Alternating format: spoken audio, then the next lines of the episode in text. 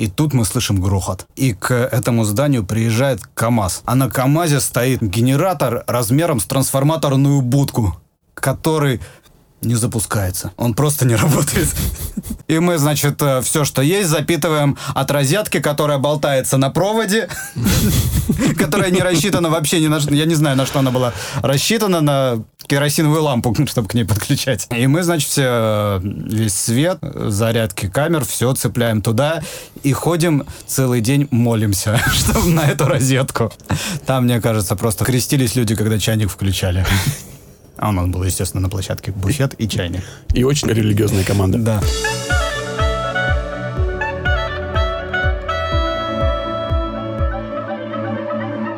Добро пожаловать в авторскую комнату. Это сценарный подкаст от сценаристов и для сценаристов о всеми нами так любимом сценарном мастерстве. Александр Белов. Александр Вялых. Мы снова, Санька, с тобой здесь. Я прям жутко скучаю между нашими подкастами. Я не знаю, как смог выдержать паузу между вот предыдущим и вот этим. Но раз снова тебя видеть здесь, в нашей маленькой, буквально полтора на три, наверное, метра комнатушки. Спасибо, бубнежный интроверт, который чаще всего... Принимает нас. Да, такими, какие мы есть. Ну, Сань, что нового? Человека-паука не посмотрел? Нет. В неделю прошла все еще. Все еще нет. Мне кажется, к, нему нужно подготовиться. Ты знаешь, что у меня дочка, которая упоминается в этом подкасте чаще, чем многие работники индустрии, большая фанатка Человека-паука. У нее вот пару недель назад был день рождения, и мы привели ее в детский клуб, Угу. И там пришел человек в костюме Человека-паука. И она два часа у него ездила, там на плечах, она с ним играла и все прочее. Подожди, я видел фотки, то есть это не ты? Это не я, нет, не я был этим Человеком-пауком. И я разбил ей сердце, когда когда сказал, что ему нужно уходить. Я сказал, конечно, что ему нужно уходить и спасать мир, мы не можем. У нас нет эксклюзивных прав на Человека-паука, он нужен людям. Я ее это никак не убедил. Вот с точки зрения маленького ребенка, мир не, не является ценностью, а вот мое настроение, Человек-паук рядом со мной, ценностью является. Поэтому я думаю, что я пойду с, с дочкой на Человека-паука, когда у меня появится такая возможность. Слушай, ну он, мне кажется, такой там особо ничего нет. Там Криминального. Да, школьная любовь, поцелуйчики. Никого в кадре не, особо не убивают или вообще не убивают. Ну, это же Марвел, это же Дисней. PG-13 или как, как там эта штука называется. Да ладно, она у меня сейчас признаюсь, надеюсь, что органы социальной опеки не слушают наш подкаст. Я при ней проходил Resident Evil 7. Если вы играли в Resident Evil 7, вы понимаете масштаб моей оплошности. Потому что вначале все было довольно так, ну, да, дом где-то в Луизиане, ты придешь, немножко страшненько. Она сидит такая, подмышка что-то у меня там... И потом, когда в одной из первых буквально сцен главному герою отрезает руку, она такая... Я такой, так, все, пауза, что-то пошло не так. Ну, слушай, я думаю, что на прием к моей жене уже можно записывать. Скорее всего. Ну, дети любят страшилки. Дети, э, вот почему-то ее, по крайней мере, это интересует больше, чем любая другая история, чем любой другой конфликт. Ей нравится пугаться. Это, конечно, потом ведет к каким-то бессонным ночам или еще чему-то, но она прям хочет, она требует, э, чтобы ее напугали. Мы не можем досмотреть третий раз подряд «Холодное сердце», потому что страшно. О, вот так вот. А на каком моменте страшно? А, родители утонули, они поссорились. Вот. Такие бандитский там, притон в Рапунцеле прервал наш просмотр. Хотя они сразу же запели, но было уже поздно. Первое впечатление, оно самое яркое. С пением его не спасешь. Что, ничего не смотришь того, что сейчас идет, не знаю, эйфория? Нет, нет. Я посмотрел несколько серий «Очень странных дел». Mm, На третий этом, сезон уже? Да, по-моему, 4 из 8. Еще есть же проблема, что когда, ну, знаешь, какое сейчас самое страшное предательство в ну, современном да. мире? Посмотреть серию без партнера. Да. Если можно придумать страшнее преступление, то напишите нам, ребят. Я пока мне трудно представить. Вот, поэтому есть еще определенные ограничения, чтобы обязательно только когда у обоих есть свободное время, получается посмотреть.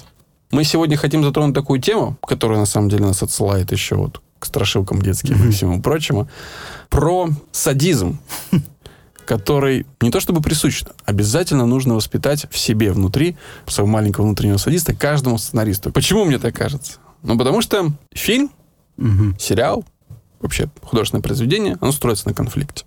Есть герой, есть цель, и герой сталкивается с трудностями. И как мы говорили на прошлом подкасте, чем сложнее трудности, там, чем сильнее антагонист, чем через большие препятствия приходится пройти герою, тем лучше история, тем мощнее эмоциональный выплеск в конце. А, как мы помним, кино — это бизнес по доставке эмоций. Соответственно, чтобы пружина максимально рожалась, сначала Мгм. эту пружину надо максимально сжать. Так вот, это сжимание этой пружины — это страдание главного героя. И мне кажется, что частая ошибка, Мгм. мы иногда здесь говорим начинающих сценаристов на подкасте, но Вообще всех. да, мне кажется, что пора от этого отказываться, потому что есть, конечно, ошибки новичка, э, безусловно, но и за собой я частенько замечаю, мы часто, как сценаристы, ассоциируем себя с главным героем. Ну, потому что бесконечно примерять на себя его шкуру, да, это ведет к определенным последствиям. Ты к нему прикипаешь, ты должен полюбить своего героя. Это обязательное условие, иначе ты не можешь писать про него историю. Но вот эта вот влюбленность в него, переживания за него, они часто останавливают тебя от, от создания максимальных трудностей. Тебе хочется, чтобы он пострадал, но так, Чуть-чуть. на полшишечки, да. Мне кажется, тут даже, ну, по крайней мере, за собой, наверное, другую немножечко э, мотивацию, что ли, нахожу. Это, опять же, она из-за а, гиперассоциации себя с героем, но мне кажется, что вот даже то, что я уже на него обрушил, я это чувствую очень сильно. Я очень сильно переживаю в этот момент. И мне кажется, что все зрители в этот момент э, также будут сильно переживать. А они не так его любят, как я. Они с ним не жили полгода. Согласен. И вот это вот останавливание себя на полпути, оно в конечном итоге делает ваше произведение слабее. Короче, нужно воспитать в себе настоящего палача, садиста, и рушить жизнь героя до максимума, отнимать у него все, что возможно.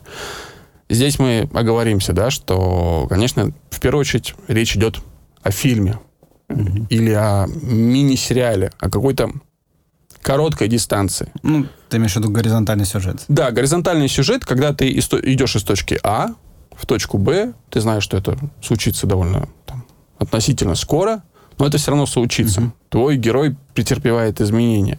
А классические ситкомы, ну, здесь, наверное, это не так ярко должно проявляться, потому что если у тебя есть какая-то вертикаль, и придя в новую серию, ты застаешь персонажей в статусе кво, трудно каждую неделю, там, если раз в неделю выходит, там, или трудно каждый день с понедельника по четверг разрушать жизнь героя до основания и возвращаться в следующий день, а там все уже в порядке. Ну, это касается, мне кажется, именно больше того, что случилось по факту. Ну, каких-то необратимых разрушений. А так, э, страданий в ситкоме у героя гораздо больше. Особенно в американском. Ну, то есть у них же вообще формула.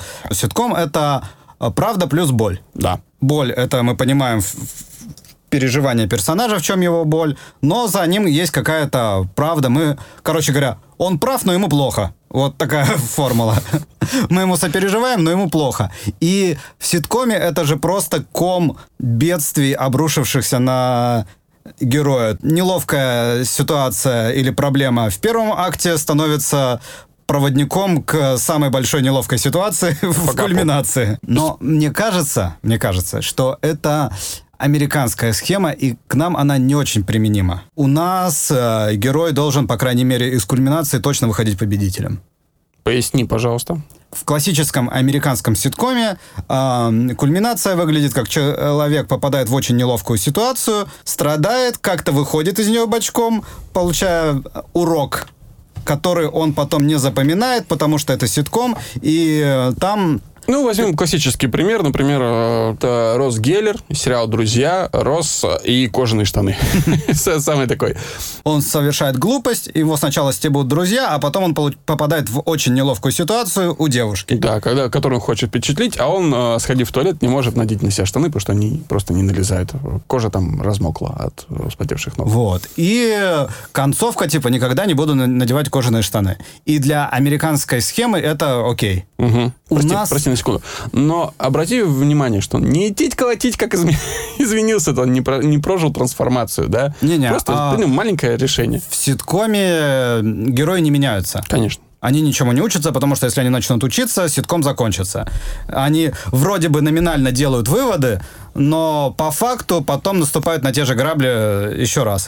Но вот это, в этом была проблема каждого нового сезона физрука, потому что все-таки у него была сильная горизонтальная линия, и герой Фома, он должен был чему-то учиться, и он учился, и он становился все мудрее, не знаю, применимо ли это к этому герою это слово, но все сложнее и сложнее было искать для него задачи для того, чтобы он поменялся в какую-то э, лучшую сторону. Да. Но мы себе такие задачи ставим. Так вот, а в России, мне кажется, а, вот этот просто то, что мы посмотрели, как э, герой испытал боль и стыд, недостаточно. Он оценивается а, зрителем как э, слабый персонаж, за которого не хочется переживать. То есть мы готовы смеяться над американцами, потому что, ну, это какие-то дураки и все. Но мы не подключаемся к ним особо. Мы смотрим как на картинке. А когда речь заходит о ро- российских героях, э, Героев из наших реалий. да, которых мы понимаем, мы сильнее к ним подключаемся, и у нас, мне кажется, мы не даем людям права быть слабыми в нашей суровой стране. Вот так вот я это сформулирую. Ну, то есть мотивацию. Я ее не могу объяснить. Мы как сценаристы или мы как люди? Как вообще? люди. Как зрители? Мы как сценаристы очень даже можем. У нас вот второй сезон физрука, мне кажется, и основан был на том, что э, Фома проигрывал, проигрывал, проигрывал. и- Максимальное унижение. Да, максимальное унижение и э, плохие отзывы. И сам он стал восприниматься более драматическим. Да, но заметьте, при этом цифры, цифры при этом не падали. Ой, И слушай. б- было огромное количество отзывов, что, блин, испортили персонажа. Люди говорили, Фома не такой. Ребят, сценаристы, вы не знаете Фому, как знаю его я. Сделали из него, и здесь э, мы переносимся ко второму сериалу Good Story Media «Реальным пацанам», сделали из Фомы очередного Коляна. Да, Николай Наумов, который постоянно лажает. Людям, особенно если не проассоциировали себя с персонажем, ну, трудно принять вот эти унижения. Во-первых, мне кажется, что здесь еще многое завязано на уровне жизни. Ну, так получилось, что в нашей стране я, например, на себе довольно ча- часто испытываю э, какие-то унижения, где с моим мнением не считаются, мой голос не принимается в, в рассмотрении и так далее. Да, такое на Good Story. Да.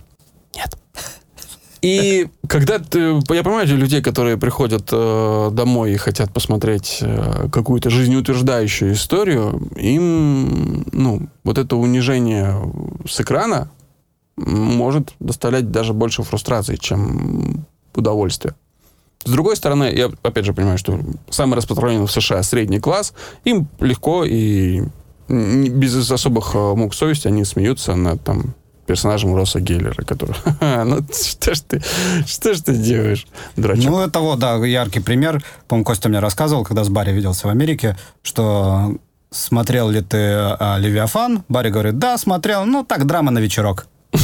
То есть, сидя в э, Лос-Анджелесе, Под- «Левиафан» — это как бы на вечерок драма. Сидя в Лос-Анджелесе в своем доме с кондиционером, с пальмой, заглядывающей тебе в окно, да, То есть там немножко все по-другому. воспринимается. Да, воспринимается. И да, я думаю, что пока, пока у нас все-таки э, запрос более на жизнеутверждающие истории. Это не значит, что герой не должен Страдать? страдать, э, на него должны рушиться всякие проблемы. Это больше касается итога.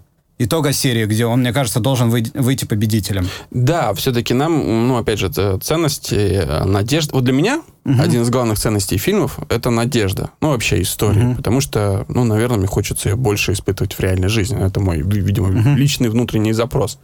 Не знаю, я говорил по свою главную претензию к Юрию Быкову как режиссеру? Не рассказывал? Я часто просто об этом говорю. Не потому, что я не люблю Юрия Быкова. Мне очень нравится, что он делает как художник. А в плане персонажей, создания ситуации и всего прочего. Единственная моя главная претензия к Юрию Быкову — это концовки его произведений. Потому что Юрий Быков, ну, как и Левиафан, как и там Звягинцев в «Нелюбви», даже претензия не в том, что герой не меняется. он не оставляет какого-то заряда надежды в конце. Я поясню на одном конкретном примере. Вот фильм «Дурак». Главный герой выясняет, что сейчас общага с различными маргинальными жителями внутри с социального дна скоро может рухнуть, а там типа 200-600 человек, что ли, живут, не помню точную цифру. И он пытается все власти убедить, что этих людей срочно нужно прямо сегодня ночью расселять из дома, потому что ну, в любой момент дом рухнет. Ничего не получается, там страшная коррупция, жуткие люди, которые все друг на друга переваливают, там убивают друг друга и так далее. И герой понимает, что и за его головой придут, если он сейчас... И он вынужден бежать из города. Но в конце концов он принимает решение, я так не могу. Он идет, он бежит в дом, и выгоняет людей на улице. Всех. Они выходят, стоят, смотрят, а дом не падает. Они пытаются от него получить какой-то ответ, что за фигня. А потом, разозлившись, на него же нападают. Начинают его избивать. Угу. И избив, уходят обратно в дом. И вот последний угу. кадр, лежит персонаж на земле, кто-то там, один-два человека за него вступились, им тоже наваляли, они уходят, и угу. как бы камера уходит вверх. И мы остаемся с этим ощущением. Он попытался, он ничего не изменил ну, проявил, mm-hmm. возможно, люди проявили худшую из своих сущностей. Одного единственного изменения для меня было бы достаточно. Представь себе, что вот в этой сцене, где люди его избивают, да, и нам mm-hmm. кажется, что это дно дна, вдруг начинает сыпаться дом. Ну, mm-hmm. то есть падает сверху камень штукатурка. И люди видят это, там, разбегаются, отходят. Даже, может быть, вот прямо здесь можно катнуться, да? То есть началось падение дома. Одного камня с крыши, там, кирпича было бы достаточно. И вот это уже был бы больший заряд надежды. То есть он сделал, и мы понимаем, что он этих людей спас. Да, они оказались неблагодарными сволочами и там обросились на него, но какое-то светлое пятно, вот, вот этого, мне кажется, не хватает в нашей жизни и в фильмах Юрия Быкова. Ну, в «Майоре» там есть небольшая надежда, что главный герой выживет. Вот и все. Не совсем там угу. темно, хотя, конечно, для меня как-то посетила очень веселая мысль, что... А, Применительно к фильмам Юрия Быкова. Да, конкретно к «Майору». Что «Майор» — это современный Гамлет. То есть там же, по большому счету, тоже есть такая некая пародия, что ну, Гамлет рефлексирует на тему того, что а убить или не убить ему дядю. И пока он рефлексирует, умирают вообще все. Это, мне кажется, ну такая... Я не знаю, как она воспринималась э, в во времена Шекспира, но мне кажется, в этом была какая-то пародия, что появился добрый человек, и он хочет добра, но что-то все умирают вокруг. Убил бы сразу дядю, захватил трон, и все было бы нормально. Ну, это классический зрительский. Ну, че он как дебил? Блин. Вот, и тут точно так же. Э, первое появление гуманизма, угу. а здесь первое возрождение совести у человека ведет к худшему. Перенесемся от концовок, на которые мы отвлеклись, обратно к страданиям. Почему страдания? Это очень-очень важно для нашего героя. Это, естественно, еще задолго до вообще появления кинематографа. Все было понятно. Возьмем самое, возможно, одно из самых старых произведений в истории человечества — Библию. Угу. Ну, то есть это какой-то абсолютно понятный культурный код, который вот мы воспринимаем. История Иова. Ты знаешь угу. историю Иова? Ты знаешь историю Иова. Ну, Я да. для, для тех, кто не знает. Был хороший парень. Опять же, мы без каких-либо оскорблений чувств верующих ребят. Я не особо верующий человек, я рассматриваю это сейчас именно с контекста культурного кода, да, культурного наследия. Был Иов, хороший парень, очень набожный, верил в Бога как только мог, даже сильнее, чем Милонов, возможно. Бог его за это ну, раздавал добра. Угу. Была семья, были дети, было хозяйство, все у Иова было хорошо. И возник конфликт между двумя персонажами с разной системой ценностей. А, Бог и дьявол э, поспорили за Иова. Значит, дьявол говорит, что типа он в тебя верит, чувак, потому что у него все есть от тебя. Ну, трудно, трудно не поверить тебя, когда у тебя все хорошо. Спасибо тебе за это. Он говорит, не-не-не-не-не. Говорит он Бог. Он в меня верит, просто потому что это Иов. Просто потому что Иов классный. Иов Иов mm-hmm. верит в меня. И э, для того, чтобы состоялась проверка, кто из них mm-hmm. прав, Бог разрешил, говорит, все, можешь вот брать его и как Бог череп, ну, как дьявол черепаху, э, отделать его по полной программе. Я снимаю с него свою защиту. И там дьявол, по-моему, как-то оттянулся просто по полной программе. Он Я, я боюсь, что- ну там э, сначала у него все умерли, дом сгорел, потом э, тело его покрылось коростами. Короче говоря, там жесть была полная, но мне кажется, что это все творил Бог. Да? Что Слушай, дьявол говорил, ну, ну, слушай, ну, он нормально себя чувствует, ну, забрал-то у него дом, если он все равно тебя любит, потому что он хорошо себя чувствует. А, он провоци- Болезни, да, провоцировал, он да? Провокатор. у нас с тобой разные конфессии, Саня. В моей, в моей, мой хороший бог такого, такой фигни бы никогда, никогда Ну, опять же, да, не мы небольшие специалисты Да, по мы, не- этой мы не книжке. очень шарим. Ты читал когда-нибудь Библию? От начала и до конца. Нет, я смотрел мультики. В общем, все он потерял, кроме веры. И за свою веру он ему в итоге Бог отдал, поправь меня, если я ошибаюсь. Типа он ему все остановил, детей там новых ему накидал, новое Не хозяйство. помню, ну, помню, в общем, кончается. Иову снова все было хорошо. К чему это? Нам нужно, чтобы блага, духовный рост, эволюция персонажа, все, к, к чему мы стремимся, они не считаются вот зрителем, человеком, который слушает историю, они не воспринимаются как честное, честно заработанное, пока за это, за эту эволюцию, эм, перерождение не заплачена максимально высокая цена. Это никак не соотносится с реальностями жизни. То есть, ну, если мы посмотрим на мир вокруг нас, мы видим, что люди, не проходя через жестокие испытания, тем не менее могут э, быть хозяевами этой самой жизни. Но в сторителлинге нам нужно показать, без реальной борьбы, без жертв героя, мы просто не верим в историю. Но здесь вот я хотел бы всех предостеречь вот к построению схемы чисто все хуже, хуже, хуже, хуже, хуже, и в конце чуть-чуть лучше. Мне кажется, что то есть все равно должна- а, проблема, решение проблемы. Э, и большая проблема, круче решение. Такой формат, он э, как-то, он лучше воспринимается, он не такой депрессивный. То есть понятно, что, наверное, э, делая фестивальное кино, можно и так Конечно. делать, но в зрительском точно не надо, да и вообще не очень. Для меня яркий пример, сейчас это будет, ну, это хороший фильм э, «В погоне за счастьем» с Уиллом Смитом, А, это где он с со своим сыном играет, да? где он под- Камила и Жора, который Да, живет да, на да, улице. да, да. Мгм. Там два часа просто издевательство над человеком. Все ниже и ниже и ниже, и вот он уже с сыном в ночлежке для бомжей, а вот он уже в туалете в метро, и проблемы, и проблемы.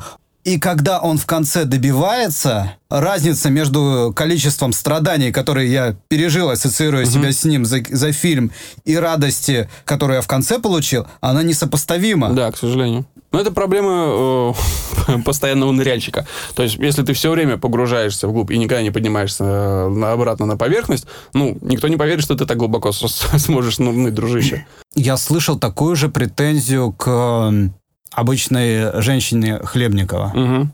что типа, ну у всех персонажей плохо, и у, у каждого драма, и все хуже и хуже становится.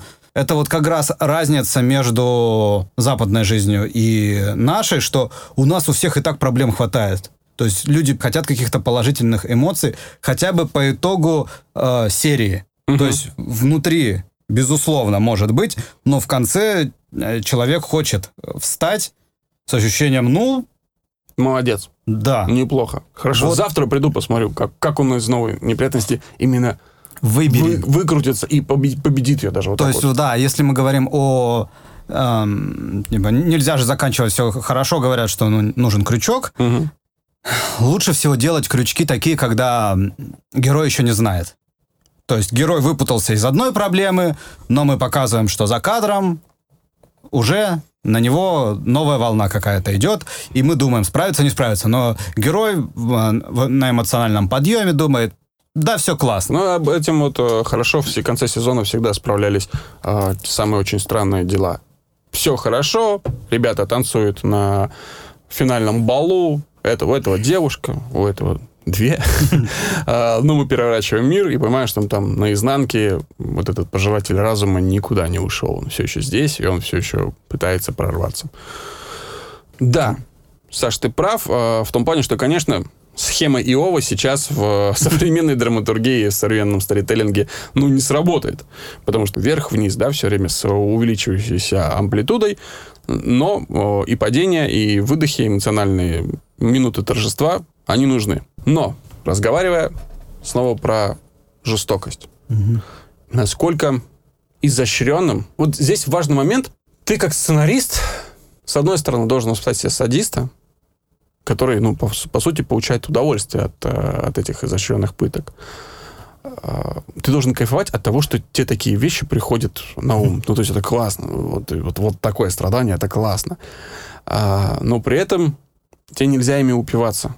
Вот эта вот тонкая грань, баланс. По-моему, опять же, Крейг Мейзин говорил про Чернобыль, когда он рассказывал, что они отображали Помнишь, они показывали в, уже в Москве, в больнице, не смотрел? Mm-mm. М-м. В общем, они показывали в третьей, по-моему, серии в Москве в больнице инженеров с Чернобыля, которые максимально пострадали от лучевой болезни, mm-hmm. и там Хомюк Ульяна, доктор, ходила и опрашивала их. И одного э, из инженеров мы видим, насколько с ним все ужасно, прям у него там кожа и все прочее. Mm-hmm. И это страшно. И затем она переходит к другому инженеру, и тут мы его даже не видим. Режиссер его не mm-hmm. показывает. Мы видим только лицо Хамюк, как она на это реагирует, на этот ужас, который видит. Mm-hmm. Она там выходит, и там одной репликой говорит, у него нет лица. Что-то такое. И это было сознательное решение, на подкасте можно послушать, у Чернобыля подкаст, режиссера и сценариста, mm-hmm. потому что в какой-то момент они сказали, мы вот делаем все эти ужасы, мы берем фотографии реальных людей, как они выглядели, и в какой-то момент мы остановились, и там один из продюсеров HBO сказал, такое ощущение, что мы начинаем упиваться этим и получать удовольствие от ужасов, которые мы показываем. И вот здесь to stop.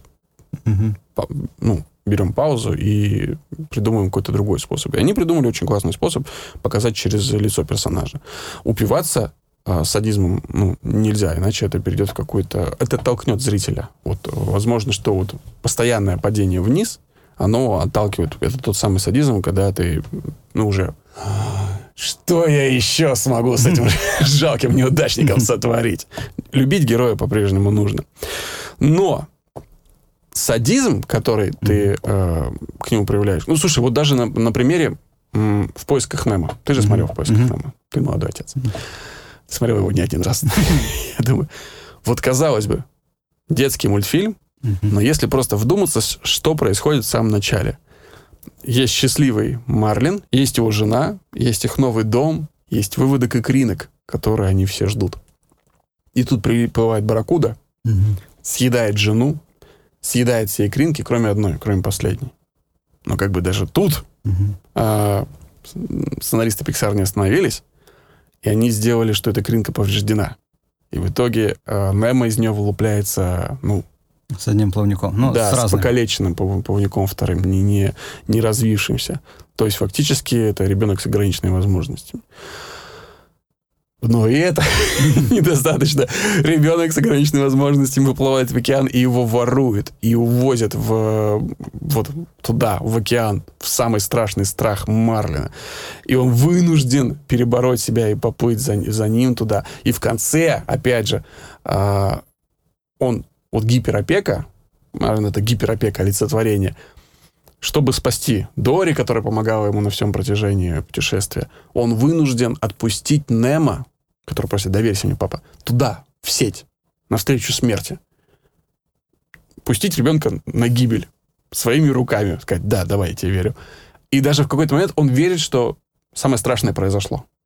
И когда потом, через секунду, Немо возвращается, и он обнимает его, mm-hmm. ну, если в тебе что-то человеческое есть, ты рыдаешь, потому что вот пружина сжалась максимально, и пружина разжалась. И обрати внимание, что все эти испытания, сейчас даже слезка выступила на глазу, что-то я близко к сердцу все это принял, они давят именно вот на болевые точки героя. Как мы говорили в прошлом выпуске про антагониста, да, которые давят на, на слабости, так и все эти испытания, которые ты, как сценарист, придумаешь.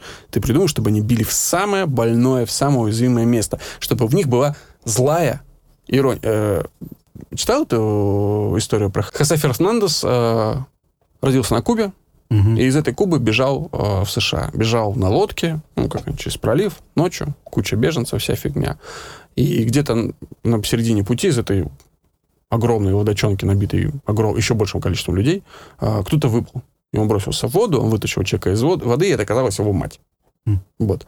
И он приплыл э, в Майами, и он стал бейсболистом, и не просто бейсболистом, а лучшим бейсболистом сезона. И там Майами Долфинс, по-моему, называется их бейсбольный клуб, он подписал с ним контракт, по-моему, там на 100 миллионов за 5 лет. Ну, то есть Мгм. из, из беженца нищего он пришел за исполнением мечты. И через два года он погиб. И погиб он в результате катас- ну, инцидента. Но не в, в автомобильной в аварии.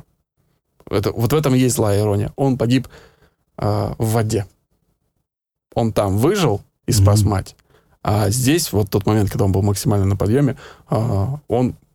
Вот злая ирония.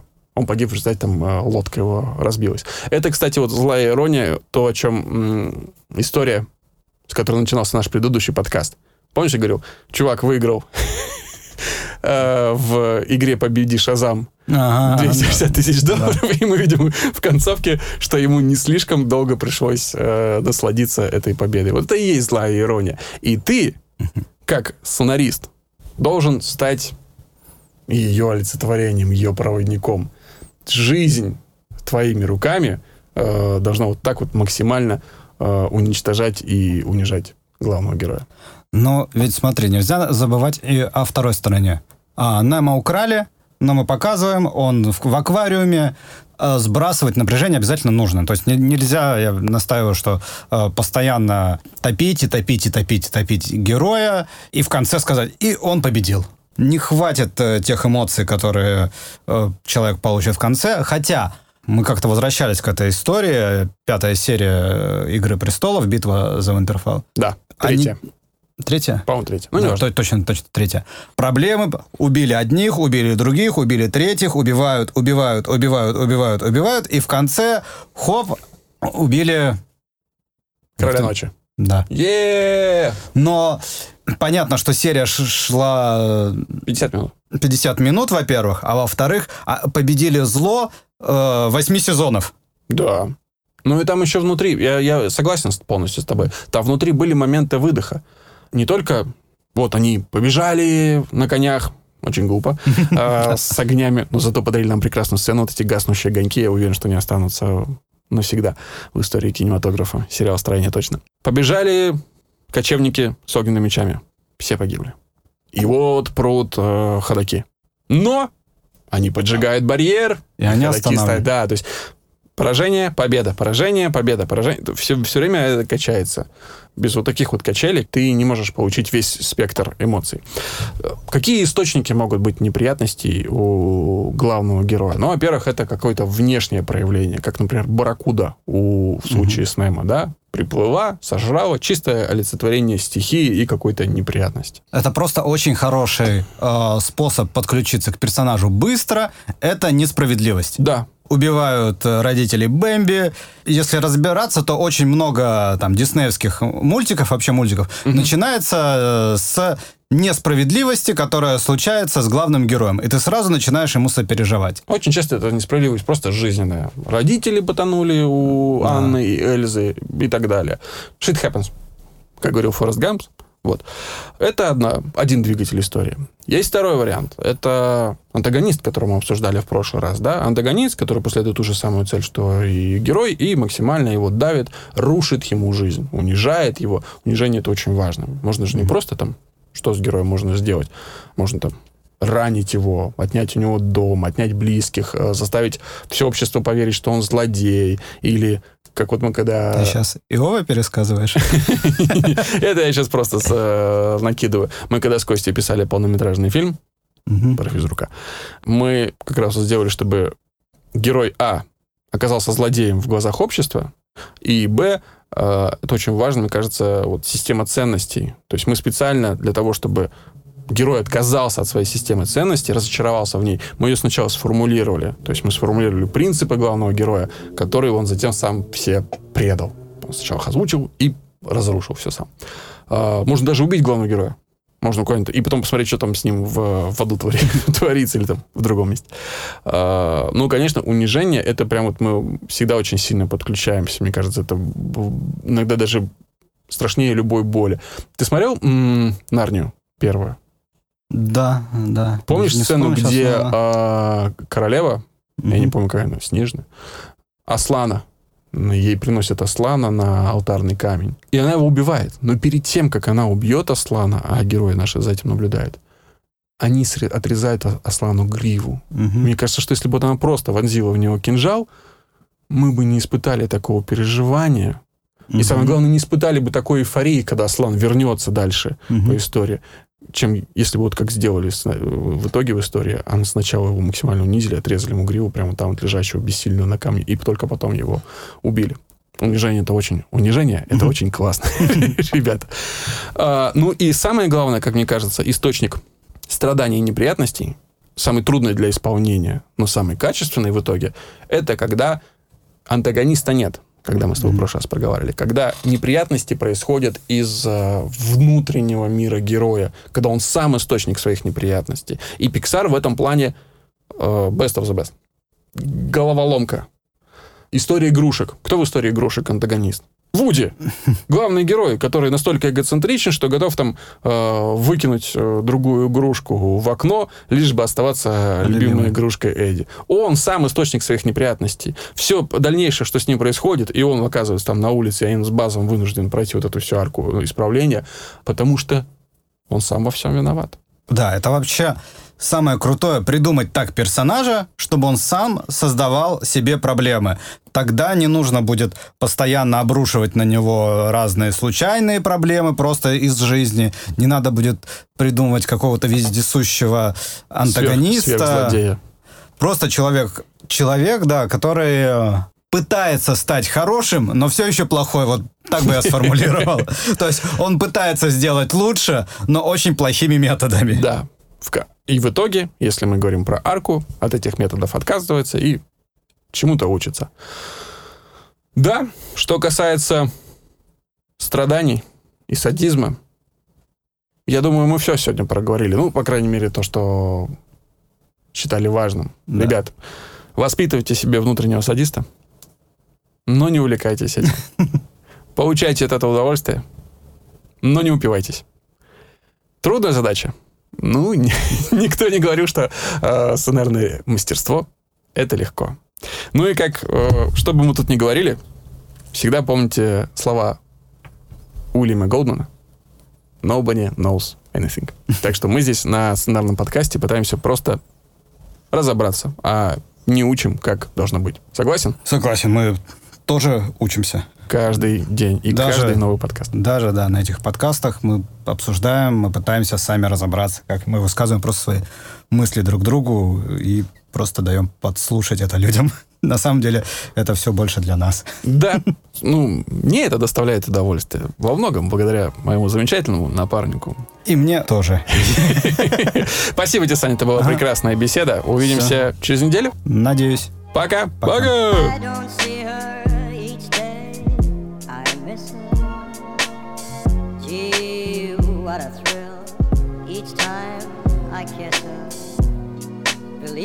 I've got a case on Nancy with a laughing face. I don't see her each day. I miss her. Gee, what a thrill each time I kiss her. Believe me, I've got a case on Nancy with a laughing face. Don't see her each day. I miss her. Gee, what a thrill each time I kiss her. Believe me, I've got a case on Nancy with a laughing face.